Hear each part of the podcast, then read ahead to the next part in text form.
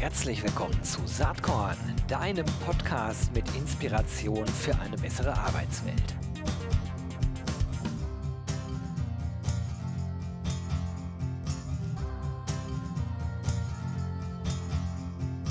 Hallo und herzlich willkommen zum Saatkorn Podcast. Ich freue mich sehr. Äh, ich habe heute jemanden zu Gast, den ich äh, sehr bewundere, ehrlich gesagt, äh, der äh, über die Jahre in seinem Unternehmen ähm, wirklich ganz neue Wege eingeleitet hat, der zwischenzeitlich, kann man fast sagen, so eine Ikone der New Work-Bewegung war, wobei ich mit dem Begriff so ein bisschen hadere, weil es geht vielleicht eher um Better Work oder Good Work oder so, aber das sind am Ende sind das Feinheiten.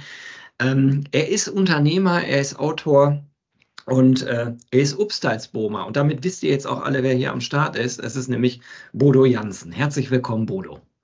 Hallo Gero, ganz herzlichen Dank für die Einladung. Ja, ich freue mich auch, dass das klappt. Ich nehme an, du bist äh, viel beschäftigt. Dein Buch Das neue Führen ist Ende letzten Jahres erschienen. Äh, bevor wir darauf kommen, für die wenigen, die dich jetzt hier nicht so richtig einordnen können, Lass uns doch einmal ganz kurz nochmal über den Upstalsboom-Weg sprechen und lass mich einmal nochmal und immer wieder den Film Die Stille Revolution empfehlen, den es auf YouTube gibt, wo ihr mal reinschauen könnt und vielleicht auch solltet. Ähm, cooler Film, der sozusagen den Weg bei Upstalsboom oder den Weg eigentlich vom Bodo äh, darstellt, äh, Upstalsbohmer in dem heutigen Verständnis zu werden. Aber vielleicht kannst du einmal sagen, was so diese Upstalsboom-Philosophie ist in eurer Hotelkette. Der Kern dieser Philosophie ist eine Haltung, die sich ganz einfach ausdrücken lässt, nämlich dass das Unternehmen oder die Wirtschaft Mittel zum Zweck dafür ist, Menschen zu stärken. Und Menschen zu stärken bedeutet, Menschen aus der Angst heraus ins Vertrauen zu führen, Menschen zu befähigen, sich den Herausforderungen zu stellen, anstatt vor ihnen zu flüchten, Menschen aus der Opferrolle heraus in die Selbstverantwortung auch zu führen.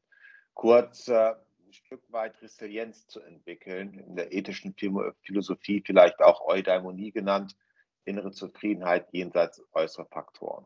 Und das ist der Kern dieses Obst als Boomweges. Und wenn mein Ansinnen darin besteht, Menschen zu stärken, dann darf ich mir die Frage stellen, wie sieht Führung aus, die Menschen stärkt? Wie sieht Kommunikation aus, die Menschen stärkt? Wie sieht Organisation aus, die Menschen stärkt? Also es geht, steht immer die Frage im Vordergrund, was stärkt den Menschen?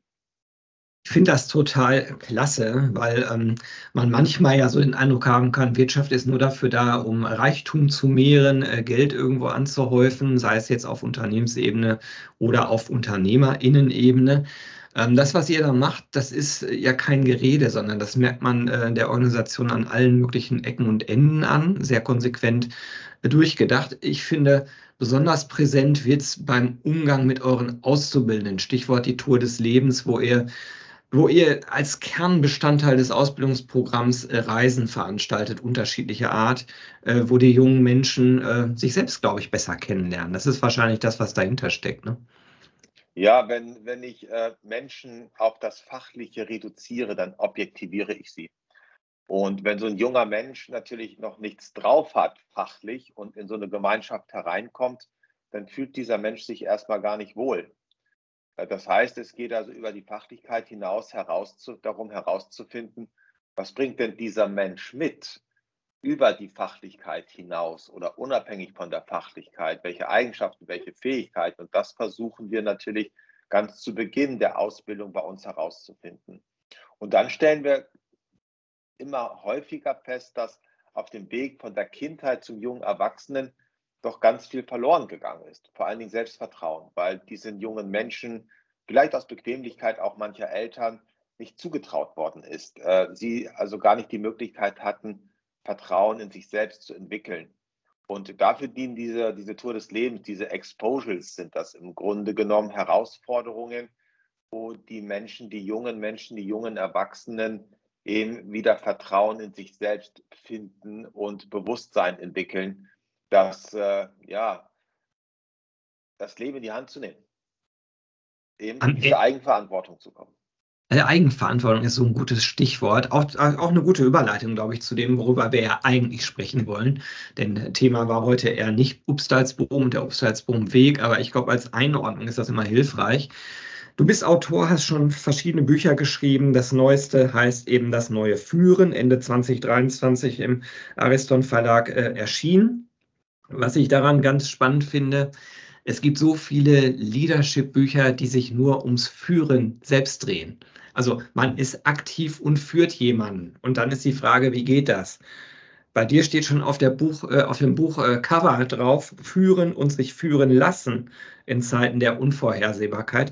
Mir gefällt das ganz gut, denn äh, am Ende hat fast jeder Mensch oder vielleicht sogar jeder Mensch in einem abhängigen Sozialsystem wieder andere, äh, wo er irgendwo auch geführt wird. Ne? Das, das mögen jetzt manche im ersten Moment negieren, aber wenn man es konsequent durchdenkt, äh, dann, dann gilt das wahrscheinlich. Und die, und die Fähigkeit zu führen, aber sich auch führen zu lassen, darum geht es in deinem Buch. Ne?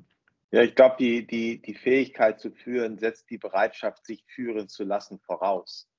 Weil äh, es geht ja ein Stück weit auch um die Fähigkeit, sich hineinversetzen zu können. Ja, also wie ist denn das geführt zu werden? Und auch das Bewusstsein, dass jeder von uns geführt wird, wenn vielleicht auch nicht durch einen Vorgesetzten, äh, dann aber doch durch die Umstände, die wir täglich erleben. Also ein Krieg, eine Pandemie oder eine politische Entscheidung, mhm. das ist ja etwas, was, wodurch wir geführt werden. Also dadurch äh, ja, verändert sich ja häufig etwas in unserem Leben und äh, es geht darum, einen guten Weg zu finden, damit gut umzugehen. Und das ist das, wo ich äh, äh eigentlich auch hin möchte, auch gerade mit Blick auf die Mitarbeiter, dass ob ich nun das Verhalten einer Führungskraft betrachte oder eine politische Entscheidung oder eine Corona-Pandemie, äh, ich kann darüber nicht verfügen. Es liegt nicht in meiner Macht. Aber worüber ich verfügen kann, ist, wie ich damit umgehe. Und das ist das, wo ich hin möchte, dass wir eben nicht versuchen, vor diesen Dingen, die uns nicht schmecken, zu flüchten. Ja, weil es wird immer irgendetwas geben, was uns nicht schmeckt, äh, äh, sondern zu lernen, das zu nutzen. Also wie gelingt es uns, uns durch das, was uns widerfährt, menschlich oder unternehmerisch weiterzuentwickeln? Das ist dieser Anspruch. Und äh, das geht natürlich äh, nur, wenn ich äh, Fähigkeiten, mir meiner Fähigkeiten bewusst bin, ich weiß, worauf es äh, für mich ankommt und dann auch den Entschluss treffe, hey, alles, was mir im Leben begegnet, nutze ich als Möglichkeit, mich als Mensch weiterzuentwickeln. Und das ist eigentlich dieses sich führen lassen. Ne? Mir gefällt. Über das mhm. Fügen, äh, Fügen, Verfügen und über sich verfügen lassen. Ne? Das ist so dieses, dieses Spiel. Ja? Mir gefällt der Ansatz gut. Also man im Moment, und ich frage mich, ob im Moment überhaupt die richtige Aussage ist. Vielleicht äh, eigentlich immer schon so. Man steckt in Zeiten, die natürlich besondere Herausforderungen mit sich bringen. Jetzt, jetzt sagen viele ja, so schlimm wie, wie jetzt gerade war es noch nie.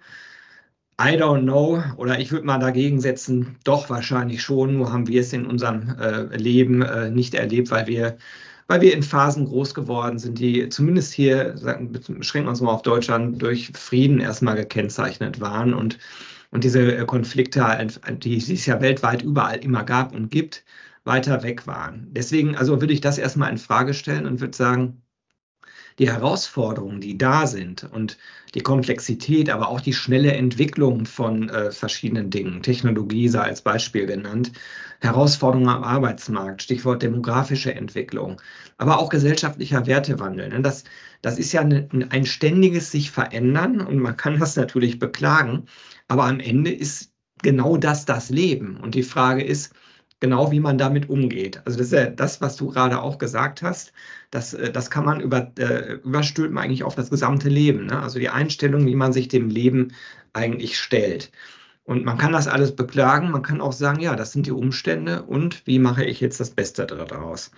Das, deswegen ist das Buch für mich mehr als nur in Anführungsstrichen ein Führungs- und sich führen äh, lassen Ratgeber oder eine, eine, ein, ein Gedankenspiel rund um diese Themen, sondern eigentlich geht es ums ganze Leben, wie, wie man das Leben eigentlich sieht und wie man sich den Herausforderungen stellt. Vielleicht siehst du das aber auch anders. Lass uns einmal so ein bisschen über das Wort Unvorhersehbarkeit sprechen. Was ist das für dich? Und wie schätzt du das eigentlich ein? Ist das jetzt ganz speziell seit der Corona-Pandemie oder ist das nicht was, das Leben eigentlich immer schon unvorhersehbar? Ich glaube, äh, das Leben ist unvorhersehbar äh, und wir Menschen wünschen uns aus einer Angst heraus, dass es vorhersehbar wird, kontrollierbar wird, mhm. sicher wird, und das erleben wir ja auch, dass äh, zum Beispiel in den aktuellen Diskussionen über die Bürokratie, die, die sich ja im Moment überall wieder manifestiert, äh, dass, dass Angst dort eine ganz große Rolle spielt. Ja, Angst vor dem Unvorhersehbaren, Angst davor, sich einzulassen auf das, was ist. Also dieser immer wiederkehrende Kampf, ja, äh, äh, äh dafür Klarheit zu gewinnen, Sicherheit zu gewinnen und ich glaube, dass diese Unvorhersehbarkeit, also für mich persönlich ist die gar nicht schlimm. Ich finde die total schön. Ähm, ich fühle mich darin wohl. Ähm, aber das ist nicht immer so gewesen. Ja, du hast vorhin gesagt, im Moment, diesen Begriff hast du gewählt. Und ich glaube ja, dass es immer nur diesen Moment gibt. Mhm. Das ist etwas, äh, wo, wo Unzufriedenheit ja beginnt, nämlich in dem Glauben, daran, dass die Zukunft etwas oder jemanden bereithält, der oder das mich zufriedener macht. Und äh, deshalb wollen wir klar sehen, wo ist denn das, was mich zufriedener macht? Wo erreiche ich denn das, was mir mehr Glück verspricht? Karriere etc. pp. Ja, also wir planen, planen, planen. So, nun erleben wir, dass die Zeiten eben volatiler sind und vorhersehbarer sind, nicht mehr stabil sind. Wir erleben Instabilität. Ne, Wirtschaftswachstum in der Vergangenheit hat ja für Stabilität gesorgt. Und nun merken wir, oh Mann, dieses Wirtschaftswachstum ist doch begrenzt, die Ressourcen sind begrenzt und durch diese begrenzten Ressourcen wird es plötzlich wieder instabil. Äh, ja, der Kampf um die Ressourcen beginnt äh, im Arbeitsmarkt, ja, äh, beim Öl, äh, beim Korn und jetzt merken wir, hoi, jetzt äh, äh, müssen wir mit etwas umgehen, was wir 70 Jahre lang nicht kennengelernt haben. Aber die Generation, davor damit immer gelebt haben. Also eigentlich gibt es so eine Blase, ja, ähm, die, die, die 70 Jahre groß ist, in der diese Stabilität in einer Form, wie sie in der Geschichte der europäischen Menschheit nie da gewesen ist, erlebbar wurde. So, und jetzt haben wir natürlich Fähigkeiten verloren, mit diesem, was das tatsächliche Leben normalerweise ausmacht, umzugehen. Weil der Reinhard Haller, Forensiker aus Österreich, sagte, nicht das, was wir jetzt erleben, ist verrückt, sondern das, was wir in den letzten 70 Jahren erlebt haben, ist verrückt. Verrückt von der Norm, wie das Leben normalerweise ist. Du kannst das natürlich viel besser ausdrücken als ich, aber das war genau das, was ich eben sagen wollte. Ne? Also das war schon mal, glaube ich, deutlich gravierender, als wir das jetzt gerade erleben. Ich will gar nicht abstreiten, dass das eine Herausforderung ist und nutzt ja auch wenig zu sagen. Andere hatten auch schon Herausforderungen. Das Leben ist jetzt, in diesem Moment und das ist jetzt die Herausforderung, der wir uns stellen müssen. Ja, also vor diesem Hintergrund hast du dich entschieden, das Buch äh, zu schreiben. Es ist in zwei Teile gegliedert. Ne? Erst geht es um Bewusstsein überhaupt, Bewusstsein schaffen und dann Entschlüsse fassen, ins Handeln kommen. Lass uns mal kurz über den ersten Teil sprechen oder ganz grundsätzlich, warum hast du es so gegliedert? Weil ich das, was ich um mich herum erlebe, gar nicht bewerten möchte, in gut oder schlecht, richtig oder falsch, sondern äh, eher in bewusst oder unbewusst. Also ich erlebe viel unbewusstes Verhalten, wo die Menschen sich der Dinge, die sie tun und der Auswirkungen, die das mit sich bringt, gar nicht so sehr bewusst sind, glaube ich. Ja, also in der Bibel steht, denn sie wissen nicht, was sie tun. Ähm, ja, das geht gar nicht darum, das zu bewerten, sondern einfach, okay, äh, die Voraussetzung dafür, dass Wandel möglich wird, ist bewusst Bewusstheit, Bewusstsein. Ich bin mir meines Denkens bewusst, meines Fühlens bewusst und meines Handelns bewusst und unterliege nicht diesen Verhaltensweisen, die sich irgendwann im Laufe der Geschichte meines Lebens entwickelt haben durch das, was ich erfahren habe als Mensch. Und nochmal, es geht nicht darum, das zu verurteilen. Eine Lebensgeschichte ist nie richtig oder falsch, gut oder schlecht, sondern es geht für mich viel mehr darum, sich der Dinge bewusst zu werden. Ich will im Buch ein Beispiel zum Thema Führung nehmen. Auch dort geht es ja nicht um richtig oder falsch, sondern um das Bewusstsein, dass es bei der Führung gar nicht richtig oder falsch, gut oder schlecht gibt, sondern Führung davon oder Führung abhängig ist von der Absicht, mit der ich führe.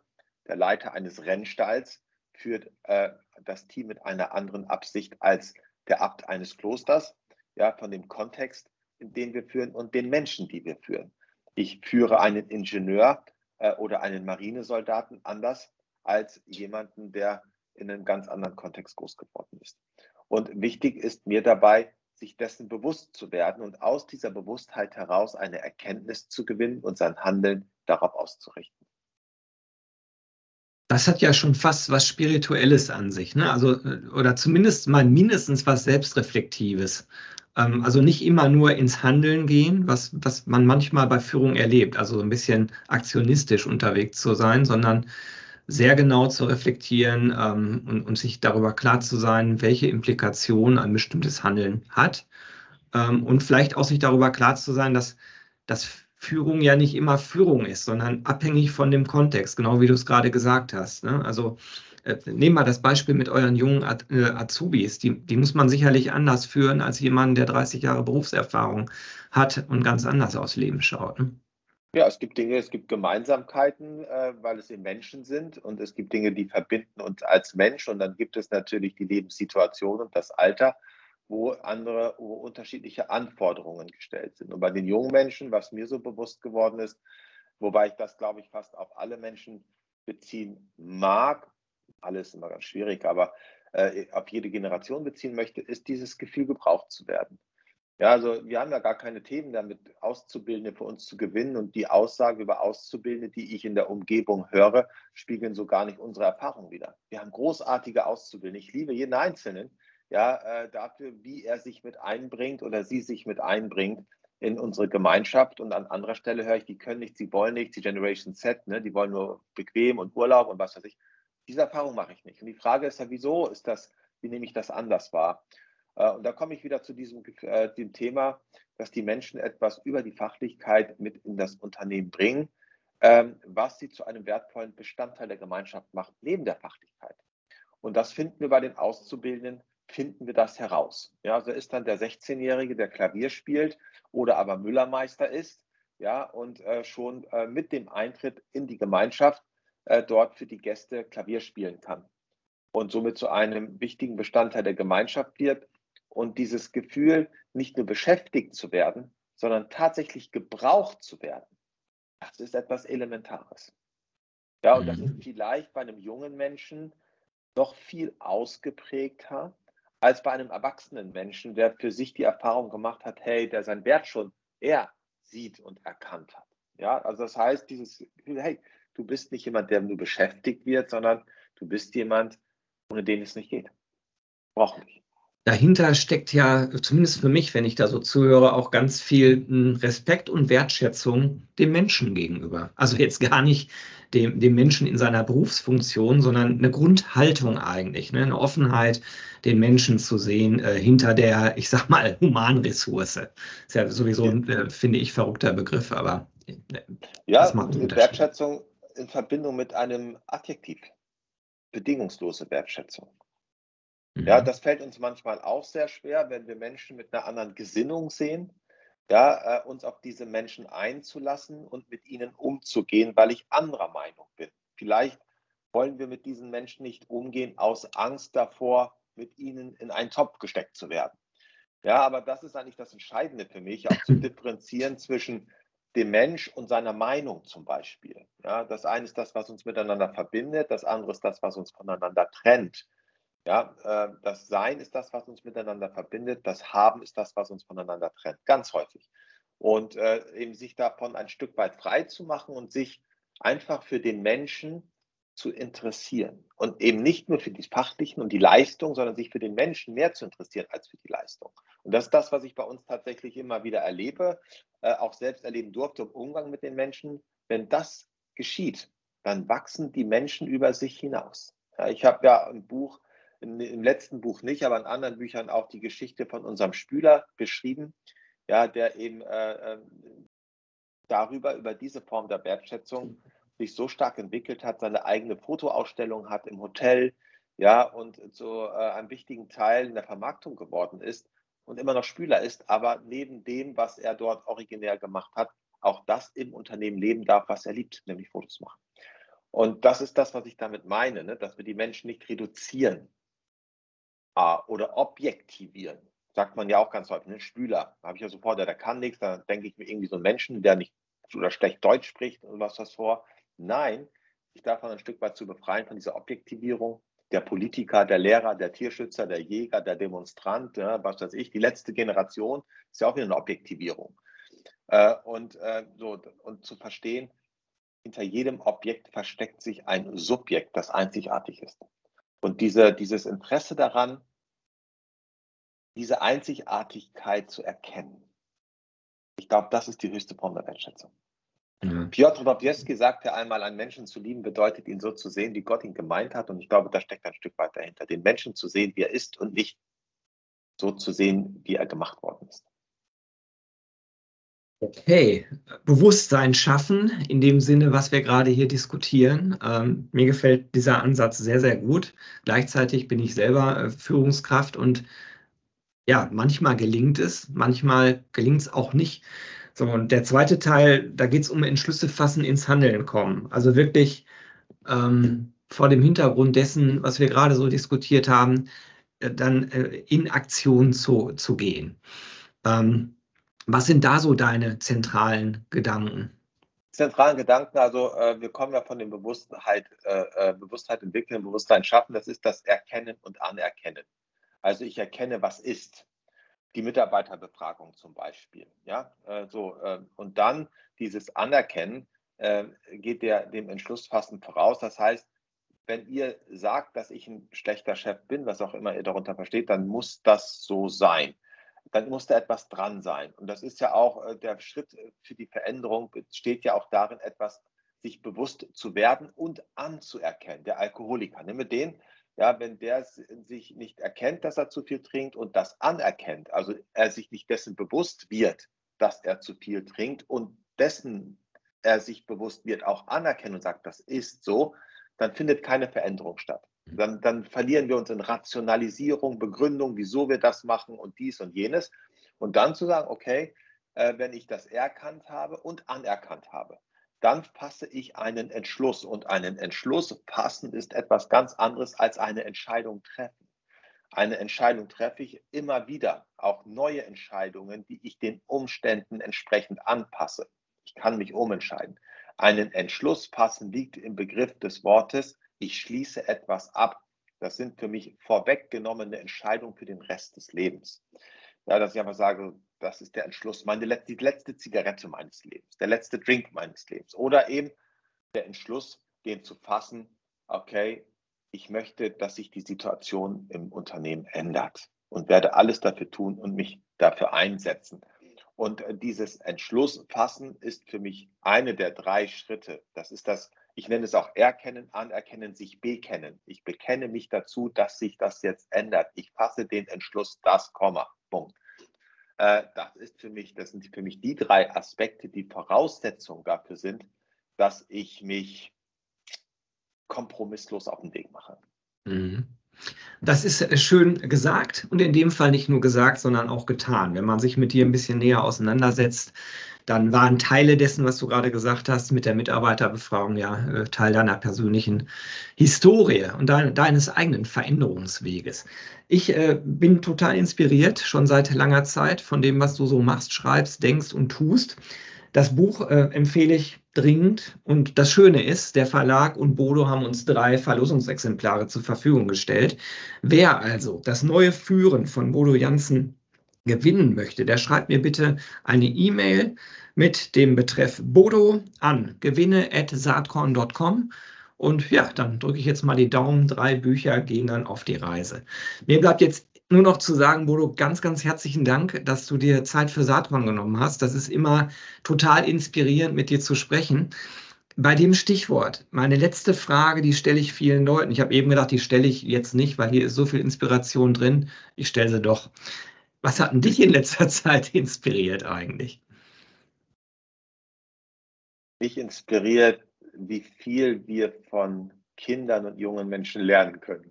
Hm. Mich, Kinder und junge Menschen inspirieren mich mit Blick auf das Bewusstsein darüber, wie Leben funktionieren kann. Ganz herzlichen Dank. Das äh, kann ich gut nachvollziehen. Äh, und ja, ich wünsche dir ganz viel Spaß und Erfolg bei deinem weiteren Weg und sag nochmal Danke und bis bald. Bis bald, Gero. Ganz lieben Dank und äh, es war wirklich sehr angenehm, sich mit dir auszutauschen. Das ist ganz toll gewesen. Danke dir. So, das war's mit dieser Saatkorn Podcast-Episode. Ich habe aber noch kurz zwei Tipps für dich. Und zwar einerseits das Embrace Festival 2024. Ähm, ich bin gerade dabei, das ganze Programm zusammenzustellen. Das Motto wird sein Embrace Tech, Data and Purpose to Recruit and Retain. Und es gibt wieder massenweise Case Studies, äh, coole Gäste, coole Keynotes, ähm, volles Programm, was äh, den Namen Festival wirklich verdient hat. Am 5. und 6. Juni in Berlin. Würde mich sehr freuen, wenn wir uns da sehen. Tickets gibt es ab sofort. Den Link dazu findest du in den Show Notes. Und gleichfalls in den Show Notes findest du auch den Link für den Saatkorn Newsletter. Jeden Sonntag gibt es da die volle Packung Recruiting, Retention und HR Tech. Das Ganze natürlich kostenlos, ähm, gespickt mit allem Content, mit Podcasts und äh, oft auch mit Verlosungsaktionen. Und auch den Link gibt es in den Show Notes. Und jetzt ist das Werbeprogramm auch vorbei und ich sage einfach bis bald.